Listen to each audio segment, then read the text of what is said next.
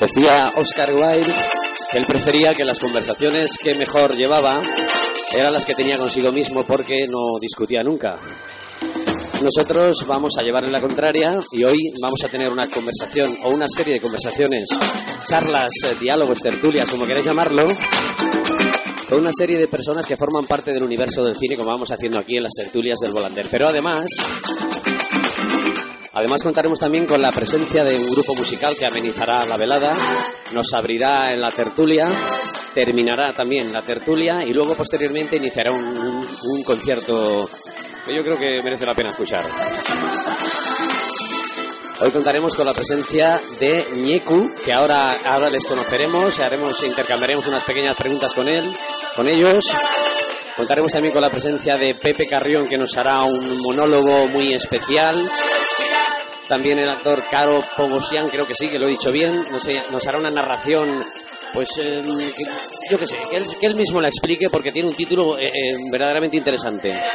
Y como no, los eh, que forman parte de esta nueva tertulia de cine, que son los que están aquí en la mesa, que los presentaremos después. Porque el viaje que vamos a iniciar con ellos va a ser un viaje no solo de parejas de cine, sino que vamos a intentar mezclar emociones, vamos a intentar conocerles un poco más. Tengo que reconocer que a, a unos eh, ya les conozco un poco, eh, han formado parte de algunas tertulias y siempre están aquí, no fallan nunca. Y hoy mucho más, hoy diré por qué mucho más, sobre todo Jairo. Así pues, eh, bienvenidos todos a las, a las tertulias del Volander. Vamos a comenzar el viaje, a ver qué os parece.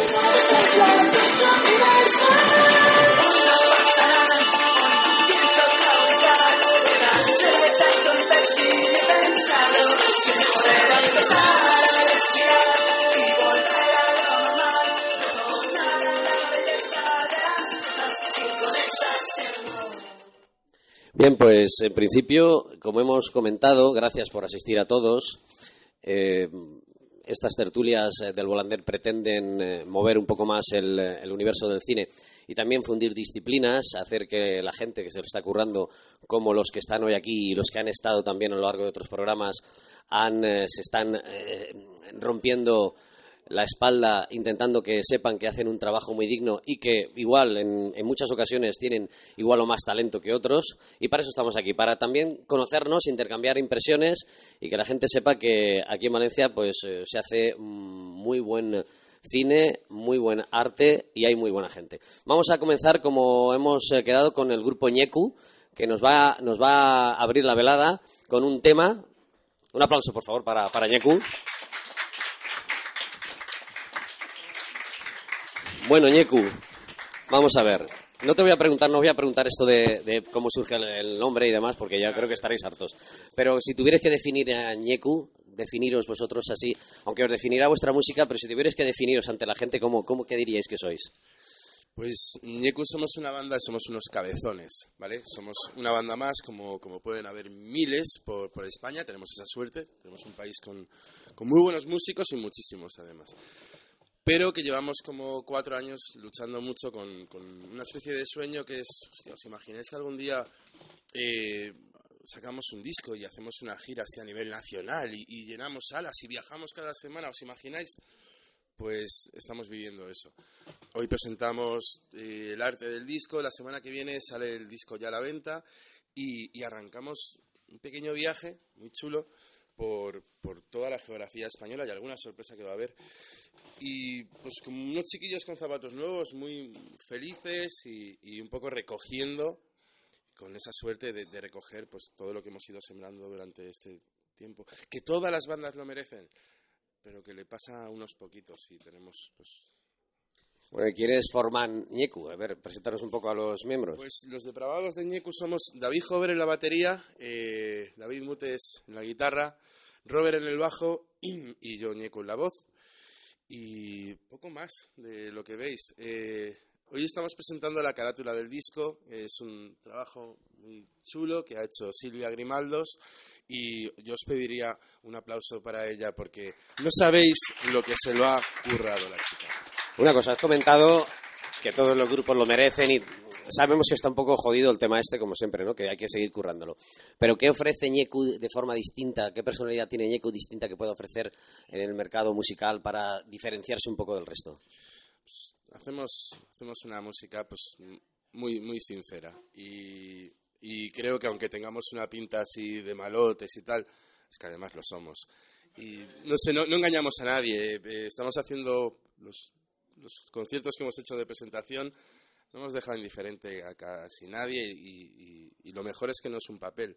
Es que nos parieron así, somos así y, y solo pues, por bandera llevamos eso. El día que, que, perdamos esa espontaneidad y tal, pues ese día diremos, chicos, vámonos a casa y hacer otra cosa.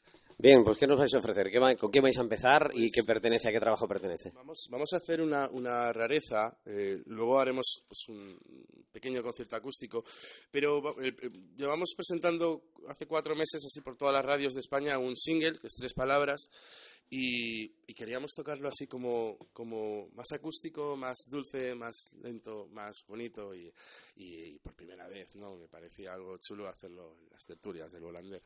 ¿Y el nombre tiene título? Tres palabras. Tres palabras. Pues vamos a ver qué tres palabras, a ver si nos emocionan tanto como nos dice. Venga, un aplauso, gracias.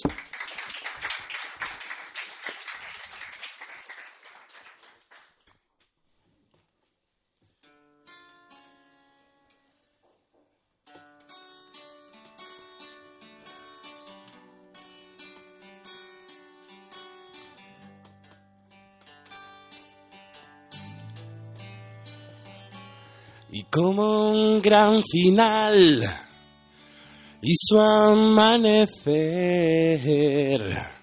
Como cuando ya no está tan claro todo lo que ayer prometía ser y olvidabas ver.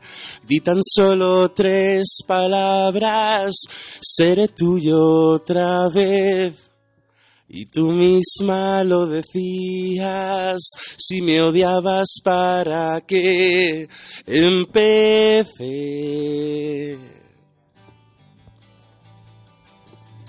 Y que ni tú eras para tanto, ni jamás yo fui tampoco, que me claves más despacio este puñal y que ni tú eras para tanto, ni jamás yo fui tampoco, que me claves más despacio este puñal.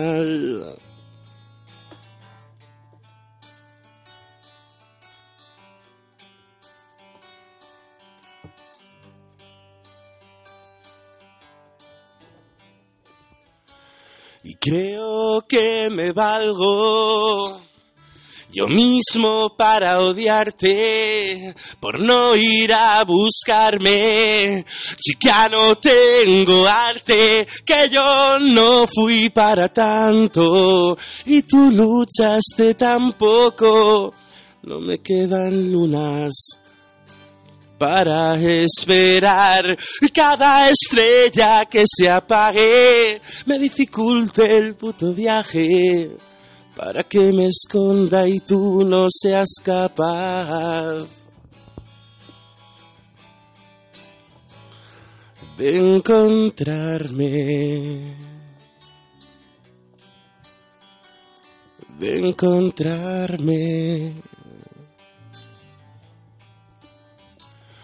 Que yo no fui para tanto y tú luchaste tan poco no me quedan lunas para esperar.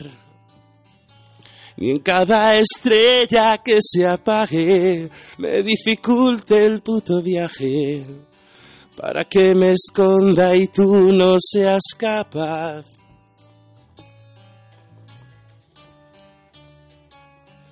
De encontrarme.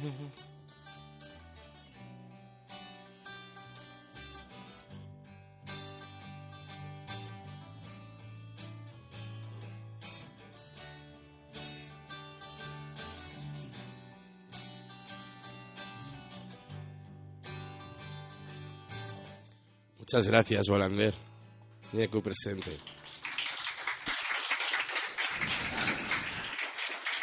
Bravo, muchas gracias, Nieku. Contaremos con ellos después, eh, al finalizar la tertulia, y posteriormente nos ofrecerán su concierto. Bien, eh, vamos a continuar, vamos a empezar en las tertulias, vamos a empezar con el viaje de hoy, dedicado a las parejas de cine.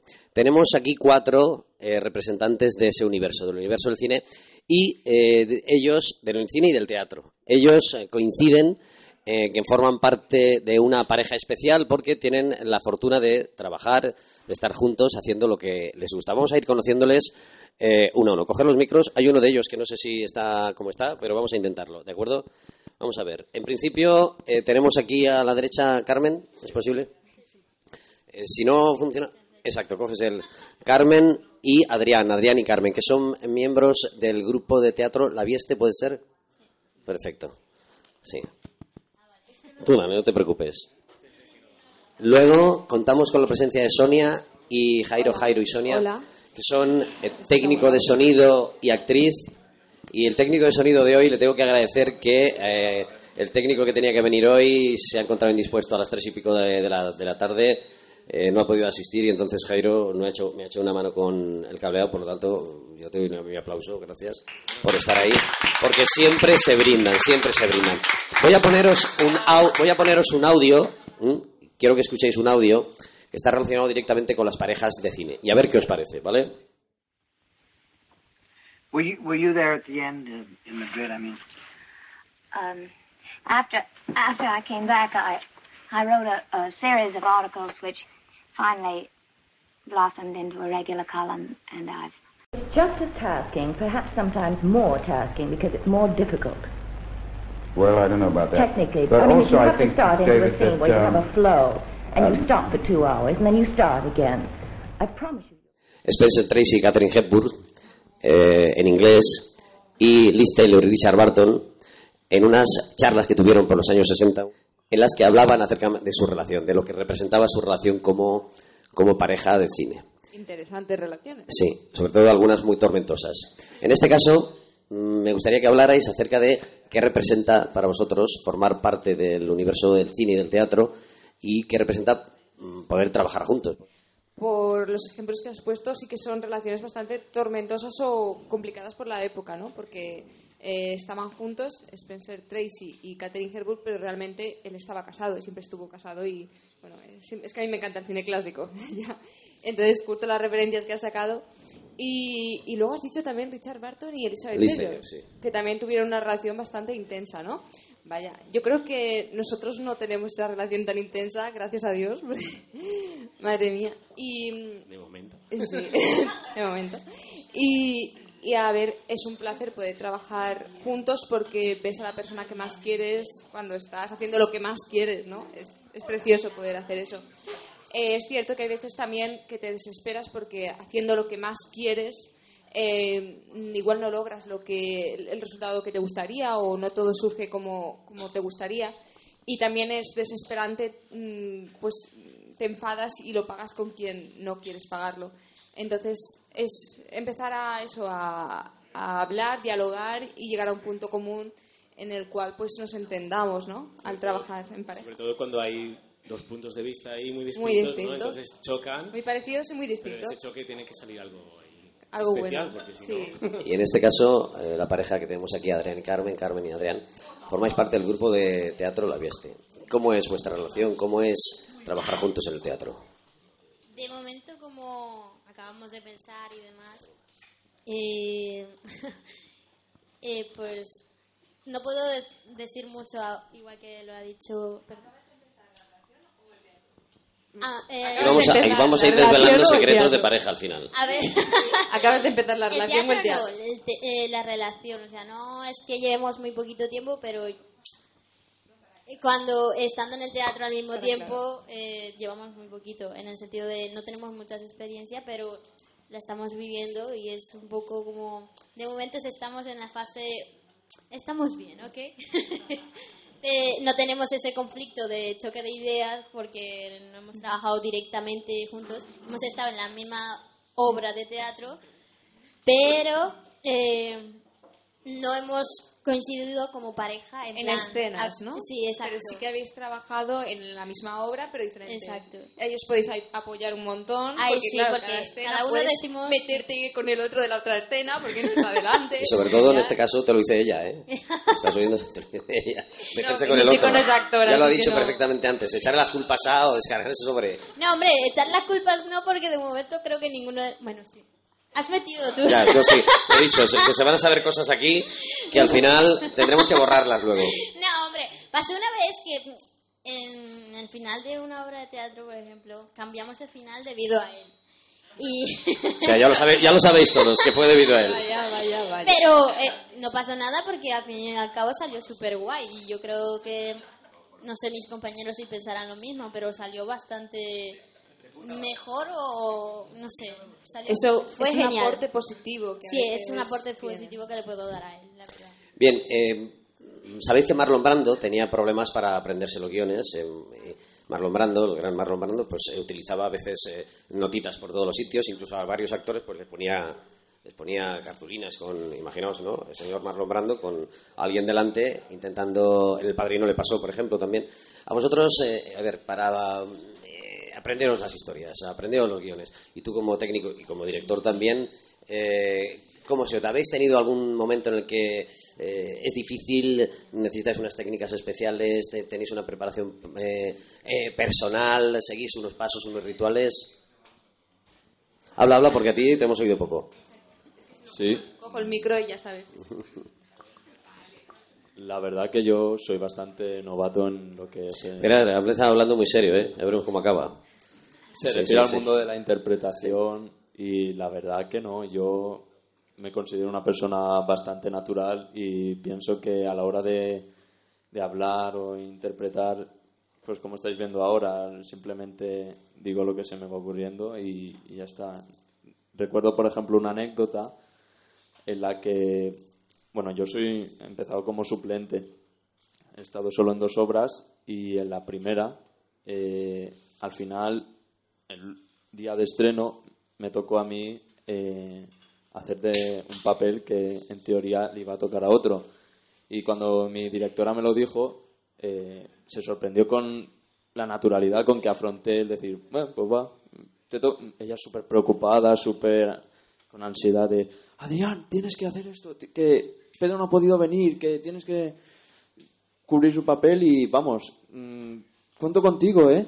Digo, tranquila, Rosa, lo hago sin ningún problema. Al final cambié el desenlace de la obra, aunque salió bien, O sea, la culpa la tuviste tú al final, ¿no?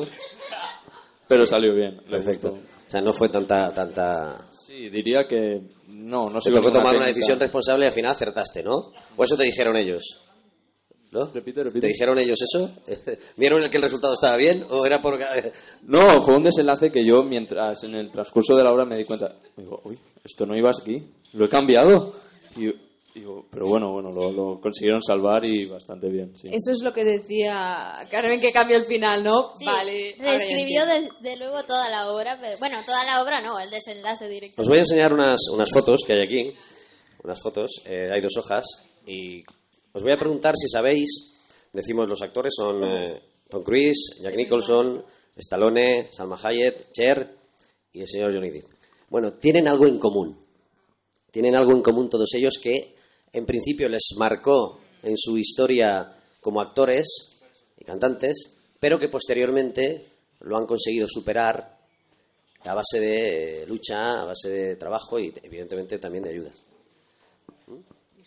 Sí, sí, ¿Dislexia? justo, justo.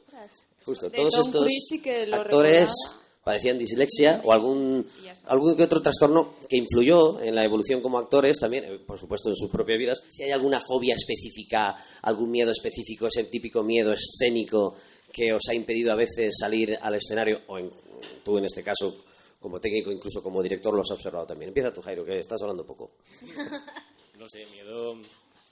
Como técnico de sonido, siempre, claro, hay unos miedos ahí, pero tienes que estar ahí bien preparado. Yo no soy muy metódico, pero sí que debería serlo. He hecho dos cortometrajes y el primero sí que, bueno, estuve un mes de preparación y me gustaría haber estado mucho más tiempo todavía, porque siempre cuanto más tiempo te lo prepares, luego llegará el día del rodaje y estará todo mucho, mucho mejor, mucho más, más claro. A mí lo que me pasa es que eh, olvido alguna que otra frase, cambio alguna que otra frase. Pues si tu compañero cambia la estructura de la historia y tú cambias otra frase, No, pero- el resultado final tiene que ser... Por eso mismo, pero de todas formas eh, es como una- un, un tum tum que te da en el corazón y dices, ostras, te has equivocado. Y piensas nuevamente y te pones nervioso y em- yo en mi caso, por ejemplo, empiezo a temblar, a, a- a los sudores fríos, estos típicos, el corazón al latirte a mil y dices, a ver, ¿cuál era la frase? Llega un punto en el que encuentras el punto de relax y dices, ah, vale, y volvemos. Retoma- retomamos la escena o lo que sea. Adrián, Yo Sonia, creo- cualquiera, cualquiera. Adelante, sí. adelante. Os, Habla, si os quieres. podéis interrumpir eh, No, sin es problemas. que yo hablo mucho, si quieres habla tú y ya está. ¿no? Es que las dos preguntas que has hecho, porque se enlazan en realidad, si memorizas muy bien el texto y lo memorizas de una forma, porque métodos, yo métodos no sé si hay, supongo que habrá alguno, pero eh, para memorizar simplemente con leer y cada vez que lo lees decirlo y que pase por dentro de ti, que el texto salga de una forma, sí, sentirlo, de una forma que tú sientas que es orgánica y que así se va construyendo el personaje, a ver, hay muchas formas de trabajarlo. Pues si llegas a ese punto y lo ensayas tanto, al final, cuando estás representando, ya sea delante de una cámara o encima de un escenario, es que mm, ya no, miedo no hay, lo que hay es como un poco de emoción, ¿no? Y sí, entonces esa, esa emoción es buena, ese pequeño nervio, porque sin querer ya no piensas, ya te sale por ti solo. Hay una cosa, hay una cosa que siempre intento. No te das de hecho, cuenta de que te equivocas. de hecho le está pasando a Sonia que hay que pararla, ¿no? Que es que saquen mm, de sí mismos mm, más mensajes de los que eh, evidencian eh, siendo actores o actrices delante de- del público, porque también lo pretendemos así, ¿no? Que cuando vengan aquí no nos hablen solo de su carrera, de lo que saben, de los aspe- aspectos técnicos de la aprendizaje, sino que nos hablen de sí mismos, que es muy difícil, es muy difícil que lo hagan algunos que ya están ahí. Eh, que parece que cuando les hablas de sí mismos o tienen que dar cierta imagen o tienen que mantener un estatus, pero se abre, o se abren de otro modo, ¿no? Las personas que han venido hasta- aquí hasta ahora en las tertulias que hemos hecho siempre han sido, desde mi punto de vista, naturales, han intentado expresarse así. Y bueno, Sonia es el primer exponente de ello.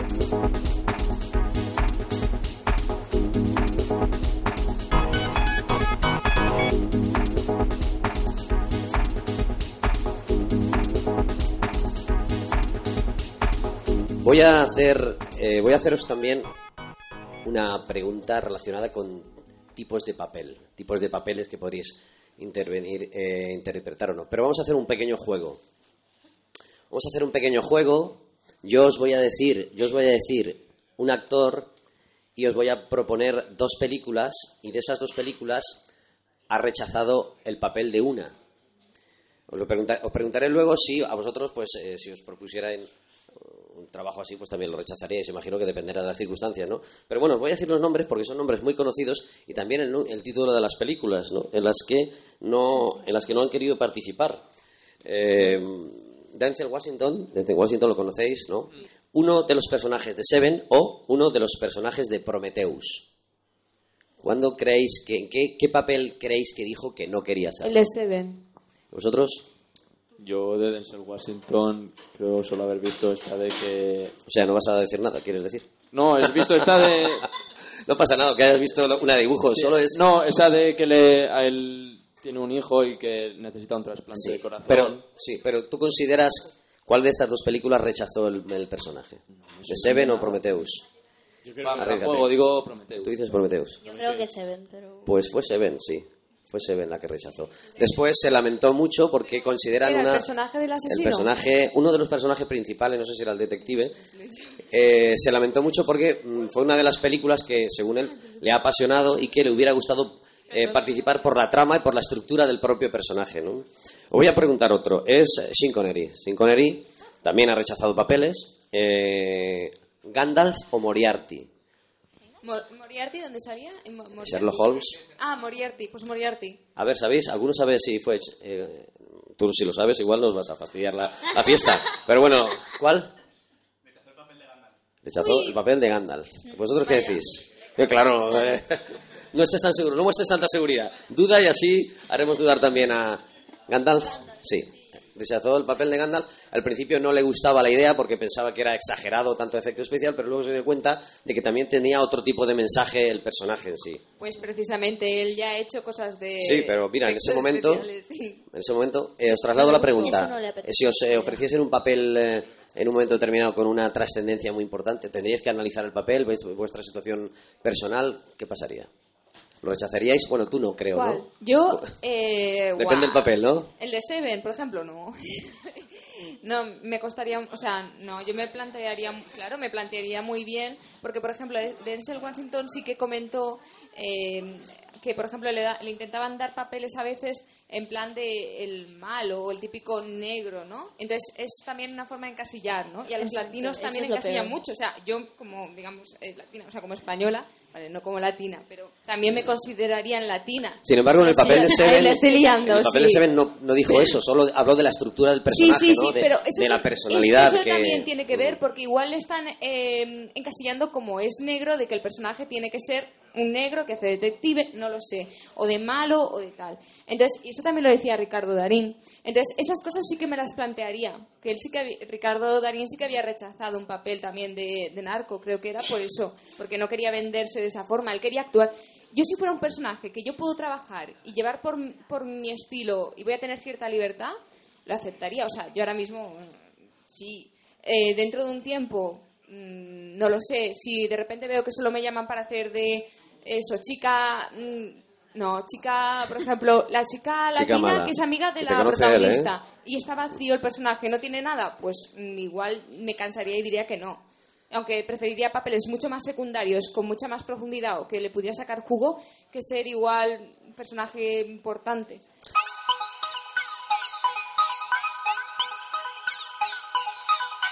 Vamos a tocar el tema de cómo está el universo de los actores.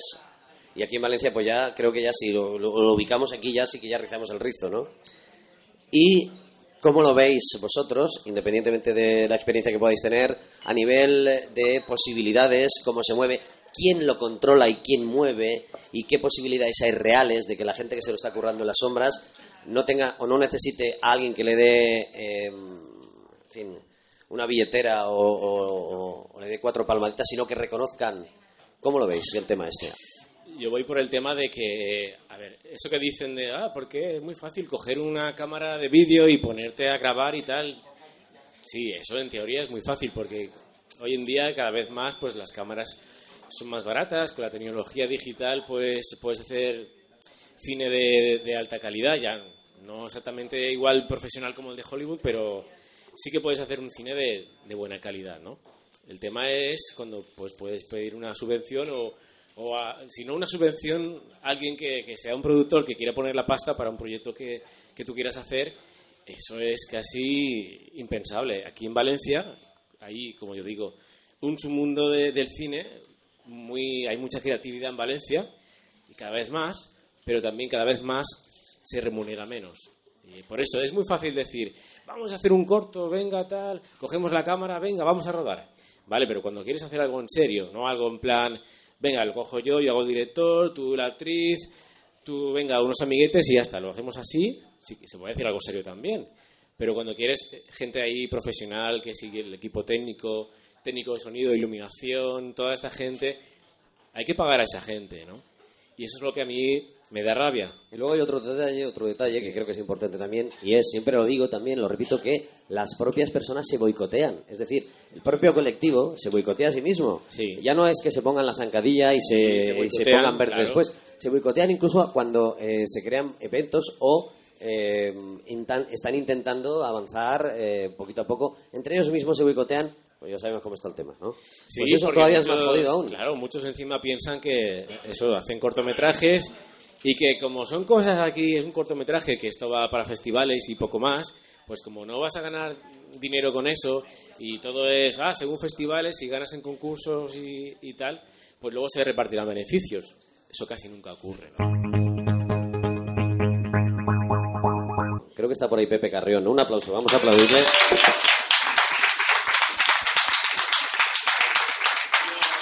Pepe, si quieres coger ese, sí. Bueno, en principio, mm, para que la gente te vaya conociendo, dinos quién es ese señor. Nos han dicho que conoces a un tal Pepe. Es que esto está un poco Oye, complicado, aparte, ¿eh? Aparte de que eres más alto que yo, tendré que utilizar algo para... Bueno, en cualquier caso, ¿quién es ese señor que nos han dicho que es Pepe... no sé qué? Pepe Carrión, bueno, pues es un actor también del grupo La Vieste. Estoy con Carmen y con Adrián. Ah, por eso te reías, ¿no? Cuando hablaban ellos, ¿no? Claro. Sí, ya. Y bueno, pues hoy vengo a haceros un monólogo, a ver qué tal os parece. ¿Y cómo se llama? Eh, bueno, se llama Tipos de Miedo. Voy a comentar un poco. Bueno, tipos de miedo es el, es el subtítulo, ¿no? Sí, bueno, Es decir, has ido de cosas varias. Ya, ¿has has ido cambiando en función del acojono que tenías aquí o algo? Pues un poco, la verdad. No, si esto lo tienes chupado ya. Pues nada, eh, Pepe Carrión, tipos de miedo. Tipos de. Pues- llamadlo como queráis. Eso es, exactamente. Vamos a escucharlo.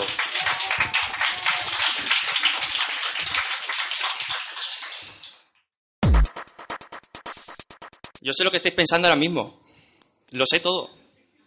Yo sé que vosotros ahora mismo estáis pensando, ¿qué hace este tío con sus gaficas? ¿Qué hace el empollón este aquí arriba en el escenario? Pero, eh, no os engañéis, eh, no os engañéis. Que yo de empollón no tengo nada. Yo más bien, y no, y no es por presumir, pero yo más bien estoy hecho un ligón, un truán. Sí, sí. No como mi amigo, el del pueblo. Bueno, todo el mundo tiene un amigo en el pueblo, ¿no? Agapito se llama. Que le dejó la novia. por- mi amigo Agapito era un poco. Estaba un poco salido, ¿vale? Era un poco tontico. Y la chica esta, pues vale que. Era muy pesada. Se pasaba el día pidiéndole cosas. Estaba todo el día. ¡Ay, Agapito! Haz esto por mí, por favor. Agapito, venga. Y mi amigo Agapito, que estaba muy salido, coge y le suelta. El pita. Ya lo tengo hecho. Coge- Total, que le soltó una hostia y lo dejó. Pero mirad si le llegó esto a mi amigo Agapito, que cogió el cabrón y con un par de cojones se metió a cura. A cura, con lo salido que estaba, que estaba más salido que un pico de un balcón. Se metió a cura. Y lo primero que hizo nada más llegar, le pidieron que rezase al Altísimo. Y el tío se quedaba así mirando para arriba y dice, ¿el Altísimo? ¿Es como yo de alto o más? Lo jura flipando y dice, ¿a quién hemos traído aquí? Dice, a ver, Agapito, eh, vamos a rezar el rosario, ¿le parece? Y coge a Agapito y dice, ¿cuándo va a venir? Lo jura ya flipando, dicen, a ver, el Altísimo, que cuánto mide, y ahora el rosario, que cuándo va a venir. Y dice, pues la rosario, que cuándo va a venir a cantar. Total, que lo tiraron porque es que no valía para nada. Es que no vale para nada, no vale ni para trabajar, no vale ni para coger naranjas, ni melones. Bueno, melones a lo mejor algunos sí que coge, de la talla 90, 100 o, o más, ¿sabes? Pero Agapito es que tenía un problema. Tenía un problema y es que tenía miedo. Miedo a las mujeres. Miedo a las mujeres. Pero ese miedo lo tenemos todos los hombres. Todos los hombres, ¿a que sí? Sí, ¿verdad? Tenemos miedo a las mujeres. Y para que os hagáis una idea del miedo que tenemos a las mujeres, ¿vale? Quiero que os mentalicéis una casa. Mira que él como dice que sí, que tiene miedo a las mujeres. Quiero que os mentalicéis, ¿no? Viendo ahí una casa, ¿no? La típica casa americana, donde veis ahí la piscinita en el jardín y luego las escaleras que suben a los dormitorios, ¿no? Bueno, eso dentro de la casa. Y las escaleras que suben hacia abajo, hacia el sótano. El sótano que siempre está oscuro en las películas de miedo. Siempre. Da igual lo que enciendas, siempre está oscuro. Enciendes la luz, misteriosamente la luz esa revienta, ya no se enciende más. Enciendes una cerilla y misteriosamente una ráfaga de aire que no se sabe de dónde viene apaga esa cerilla y las que más enciendas. Que enciendes una linterna que no la usas en tu puta vida y coge y te deja y, te deja tirar la linterna de los cojones. No funciona. No funciona. Pero bueno, lo imagináis todo, ¿no? Ahora quiero que os imaginéis a la protagonista de todas las películas de miedo. Y es a Susan. Todas las protagonistas se llaman Susan. Todas. Que bueno, traducido al español quedaría como Susi. Y siempre la llaman desde el sótano tal que así. Susan. Susan. que traducido al español, para los que no me hayáis entendido en inglés, ¡Sushi! Y la hija de puta coge y con un par de cojones baja. Y entonces ahí viene la pregunta que nos hacemos todos. Y es, ¿para qué coño bajas? ¿Para qué coño bajas? Ninguna persona te llama con esa voz. Y menos de un sótano que no se enciende ni una puta luz. ¿Eh? Pero es que encima coge y baja. ¿Sabes? Es que yo flipo, de verdad. Y es que encima te avisan con una música de miedo. Ahí que sí, que te revienta el tímpano en la, película y la tía es que no se da ni cuenta. Ni cuenta. Pero bueno, eh, ¿sabéis otra cosa que da, que da miedo? Bueno, más que miedo, toca los cojones. Y son los anuncios de publicidad. Me gustaría saber quiénes son los hijos de puta que ponen los anuncios de publicidad. Yo, yo, he estado viendo películas y me han metido los siete minutos de publicidad y ya no sabía por dónde iba. Y es que encima los cabrones te lo ponen con una voz súper dulce, súper sensual. En plan, siete minutos y volvemos. Y tú te quedas con una cara de tonto que cuando vuelves que ya te he dicho que, que no, no sabes por dónde vas. No sabes por dónde vas. Luego tú coges y ves, puedes llegar a ver dos películas a la vez. ¡Dos! Yo he llegado a ver dos películas a la vez. Y las he llegado a mezclar. Yo vi Forrest Gump y Star Wars. Star Wars. Y las mezclaba, las mezclaba. Llegué a decir que el teniente Dan era el padre de Forrest Gump y que le cortaba el puto brazo. Le cortaba el puto brazo. Yo eso se lo decía a mi familia y me decían, a, a ver, Pepe, ¿qué coño estás tomando? Me toman como si yo, yo qué sé, tomase alguna droga o algo. Pero yo he estado pensando, he estado pensando y he seguido un refrán. Y es, si no puedes con tu enemigo, únete a él. Así que eso estoy haciendo. Estoy estudiando para joderos a todos los que estáis aquí las películas. Voy a joderos a todos. A todos. ¿Sabéis? Pues vosotros estaréis viendo una película y yo cogeré, me la habré visto antes y diré, a ver, aquí es cuando en teoría se van a dar el beso en la película de amor. Siete minutos de publicidad. Cojo y veo, aquí es cuando en teoría va a morir Superman. Siete minutos de publicidad. Aquí es cuando en teoría van a morir los cachorritos de Space Dogs o como se llame la película esta. Y te meto siete minutos de publicidad. Y da gracias de que te aviso, ¿eh? Porque te puedo hacer la de volvemos y te meto la publicidad que a mí me sale de los cojones. Y tú estás ahí esperando a que yo ponga la película. ¿Sabes? Pero, ¿sabéis otra cosa? Os voy a joder a todos los que estáis aquí. Os voy a joder a todos. Te voy a joder a ti, te voy a joder a ti y te voy a joder a ti. Y a todos los que estáis aquí. ¿Y sabéis por qué? Porque soy un hijo de puta. Muchas gracias. Muchas gracias. Muy bien, Pepe. Eh, eh, gracias. Gracias. Nos quedaremos con tu nombre, no con el último que nos has dicho. Que nos quedaremos con Pepe, no con el último, ¿vale? Muchas gracias.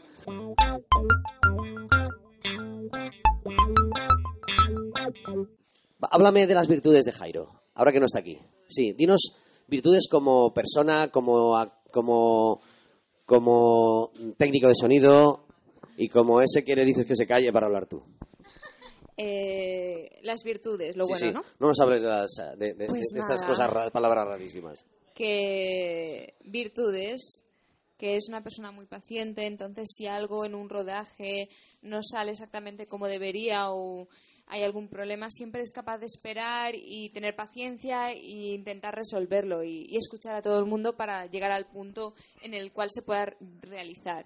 Eh, tiene muchas más virtudes, como pues, súper creativo, cualquier cosa eh, empieza pues, a hacer que imagine algún, no sé, algún corto, un guion, y siempre quiere aprender cosas nuevas. Pues ahora te toca a ti, Jairo. Venga.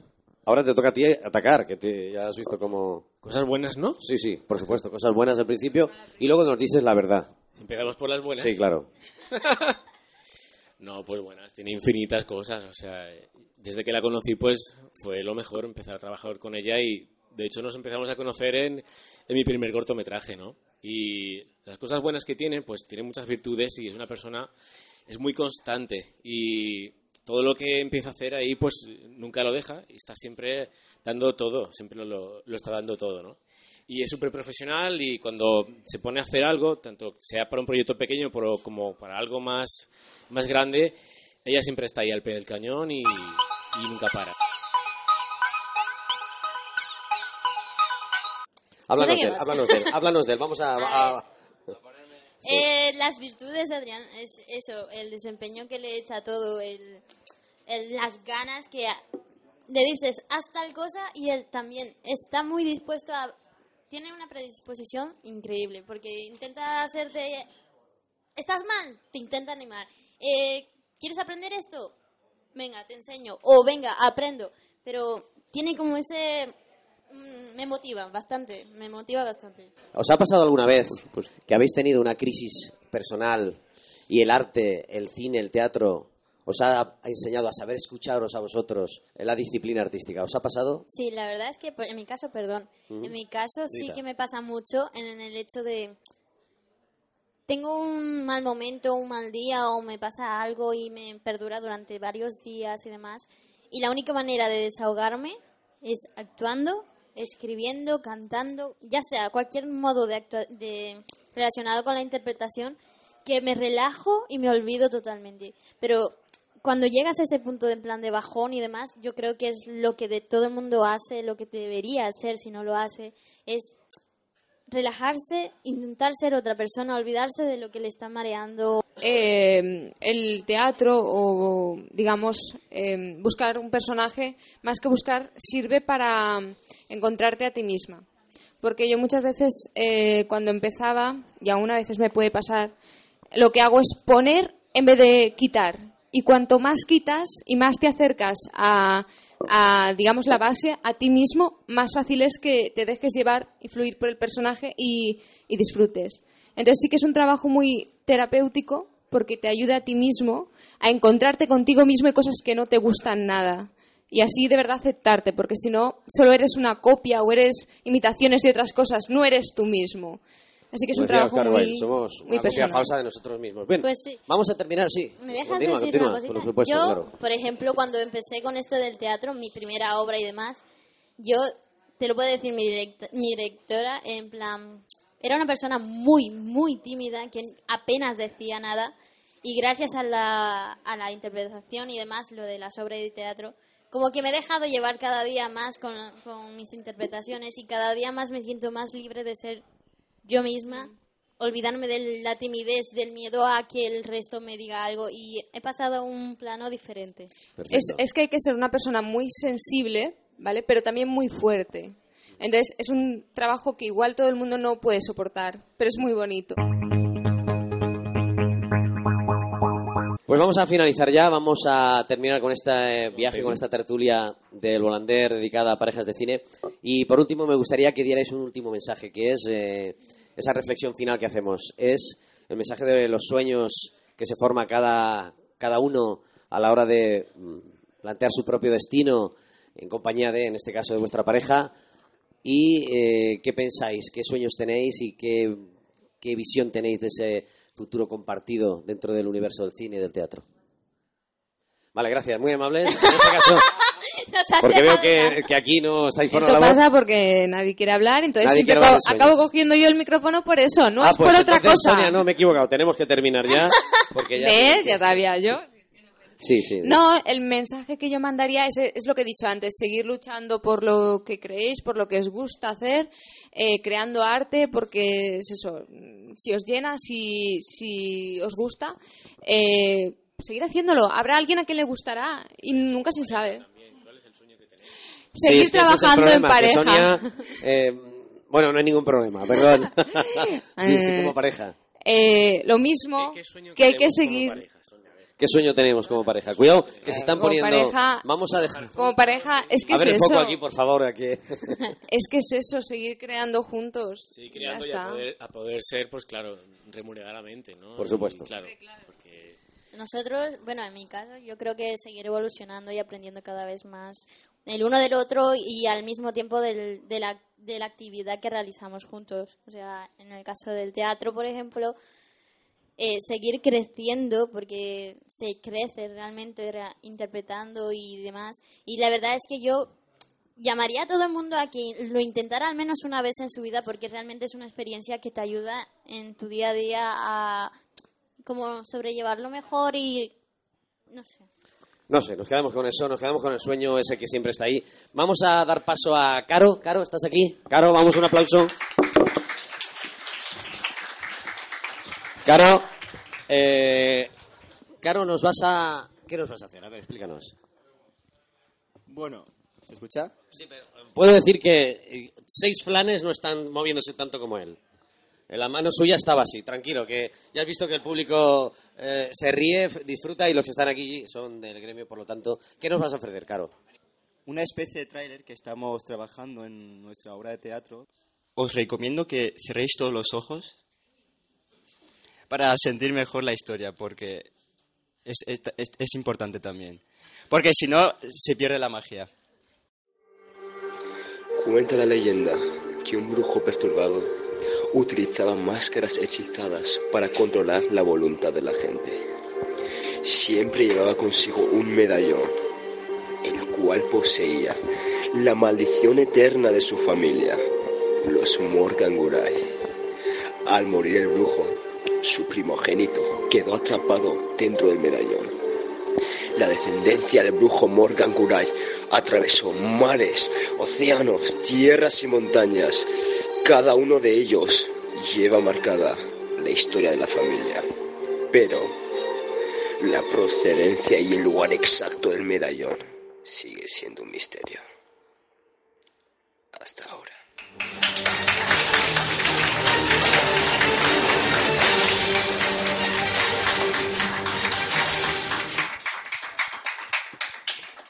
Bueno, pues muchísimas gracias, eh, Caro, por, por esto que se llama...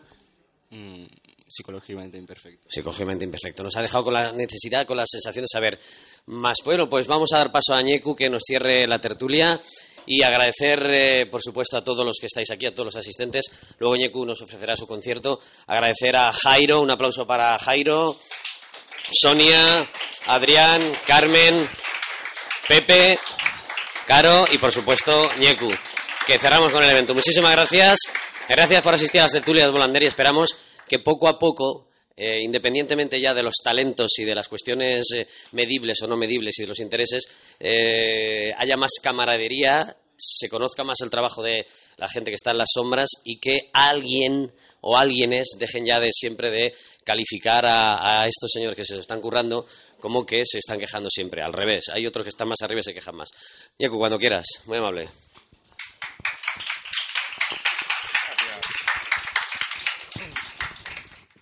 Pues, pues bueno, para despedir, eh, agradecer al Volander el trato que nos han dado, la oportunidad y, y deciros que en un ratito estaremos pues toda la formación entera, así como tocando un pequeño acústico.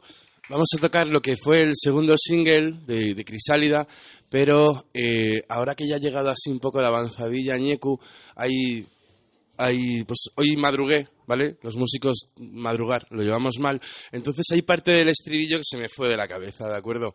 Pues, Es fácil. Y además es fácil, ya veréis que son cuatro palabras, porque lo escribí yo, o sea, no, no, tampoco para más. Bien, ¿me ayudáis un poquito? Sí, gracias.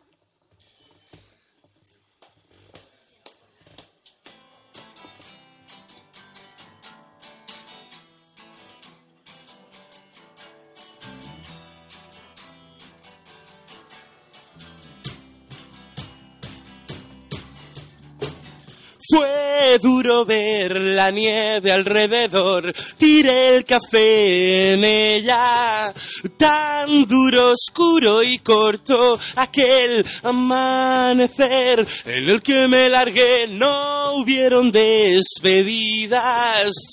Y sin echar la vista atrás, tejiendo una sonrisa me voy, pero ahora sé, ya no volveré.